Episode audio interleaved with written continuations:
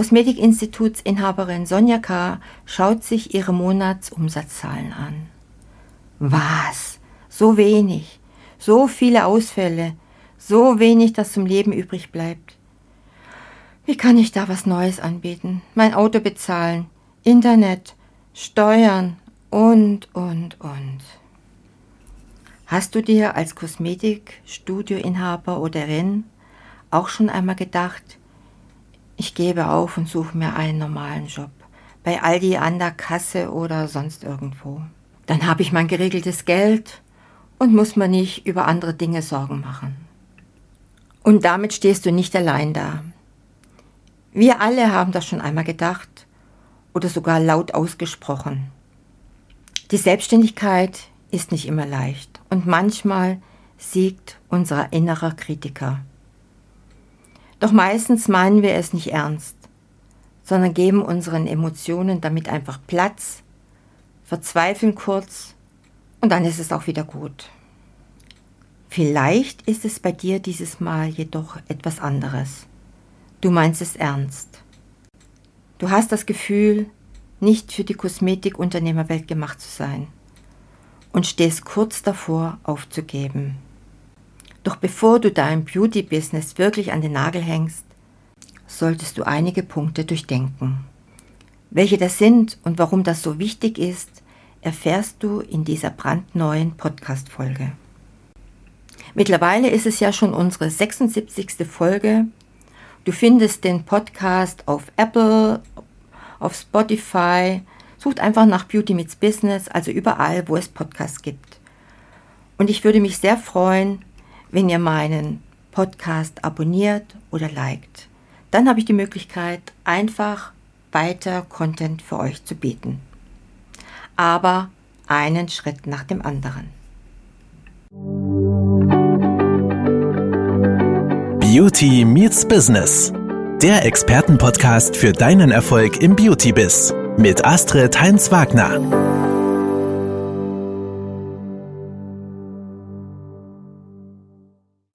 Herzlich willkommen zu einem neuen Podcast für selbstständige Kosmetikerinnen. Heute wollen wir über ein Thema sprechen, das oft unterschätzt wird, aber für unseren Erfolg als Unternehmerin entscheidend ist. Es habe ich wieder Unternehmerin gesagt, ich meine natürlich auch die Unternehmer. Viele wollen ihr Geschäft aufgeben oder haben das zumindest im Kopf. Anfangen möchte ich also erstmal mit dem richtigen Mindset also die Denkweise und Haltung, die wir als Selbstständige einnehmen, um erfolgreich zu sein und ohne zu verzweifeln. Ich habe hier einige konkrete Tipps, die euch dabei helfen können, euer Mindset zu stärken und erfolgreich eure Selbstständigkeit zu führen. Tipp Nummer 1. Definiere dich nicht über andere oder über deine Arbeit. Deine Selbstständigkeit ist ein Teil von dir, aber nicht alles. Es ist wichtig, dass du auch Zeit für deine Familie, Freizeitaktivitäten und persönliche Interessen hast. Setze ganz klare Grenzen und erlaube es dir, dich von der Arbeit und von äußeren Erwartungen zu entkoppeln. Du bestimmst, wie du deine Selbstständigkeit entwickelst und welche Ziele du verfolgst. Und dann noch Tipp Nummer zwei. Viele Kosmetikerinnen haben ja ihr Gewerbe im eigenen Haus und darum arbeite nicht mehr, wenn du von zu Hause aus arbeitest und verzettle dich nicht. Mal jetzt eine Kundin, dann wieder zwei Stunden später. Du bist ja eh daheim. Das vermittelst du auch damit deinen Kunden. Selbstständig zu sein bedeutet nicht, ständig auf Wunsch der Kunden erreichbar zu sein. Lege feste Arbeitszeiten und Pausen fest, auch wenn du von zu Hause aus arbeitest. Stelle sicher, dass du auch Zeit für dich selbst und deine Familie hast. Manche Arbeiten kannst du ja auch outsourcen, wie die Buchhaltung, Putzen, Werbung oder automatisieren, um dir Freiräume zu schaffen. Das funktioniert aber nur, wenn du deine Umsätze planst und dein Unternehmen nicht als Hobby betreibst. Hierzu gibt es auch noch einen Podcast Beauty Meets Business. Ich glaube, das war Folge 71. Tipp Nummer drei. Eine Selbstständigkeit, die du liebst, bedeutet dennoch viel Arbeit. Und wenn du deine Arbeit liebst, wirst du sie gerne ausüben, aber es bedeutet nicht, dass du immer nur topfit bist oder nie müde wirst. Sei dir bewusst, dass es immer etwas zu tun gibt, aber lerne die Vorteile deiner Selbstständigkeit zu schätzen und positiv zu reflektieren. Ach ja, dann kommt noch Tipp Nummer 4. Erfasse das, was du erledigst. Statt eine endlos To-Do-Liste zu führen, führe eine Liste der erledigten Aufgaben und Kunden und behalte im Blick, wie viel Zeit du für welche Aufgaben bzw. Behandlungen und deren Vorbereitung benötigst. Das hilft dir, realistischer zu planen und dir nicht zu viele Aufgaben zu geben und zu engmaschig die Termine zu legen. Ja, das waren erstmal einige wertvolle Tipps für das richtige Mindset, das wir ja als Voraussetzung als Selbstständige brauchen.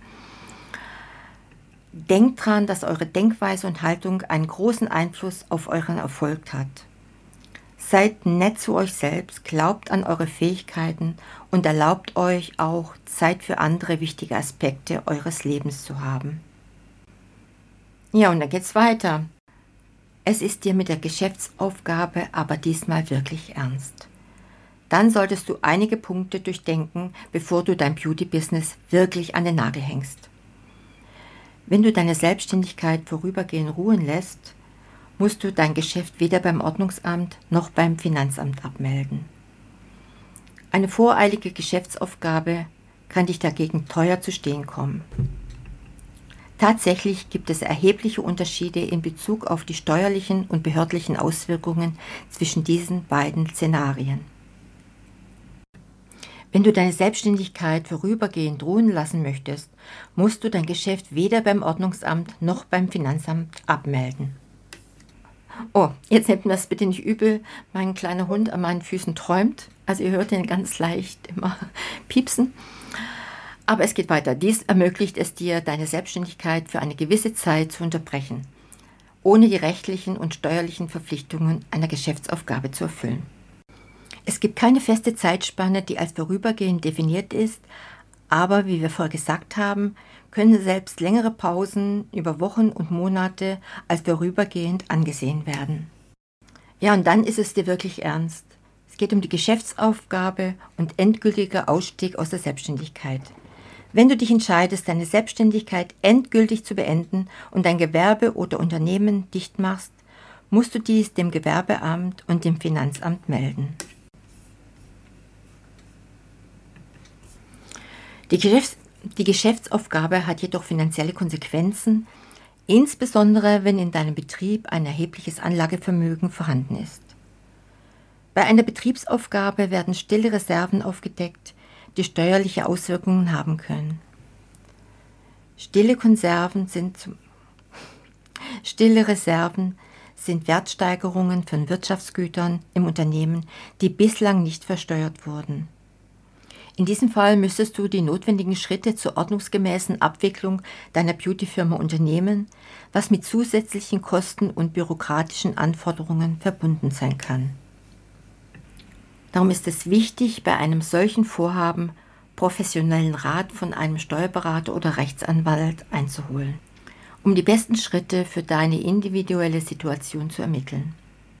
Diese kann dir helfen, die steuerlichen und rechtlichen Aspekte der Unternehmensaufgabe oder der vorübergehenden Unterbrechung zu verstehen und die richtige Vorgehensweise entsprechend deiner Pläne und Ziele zu empfehlen.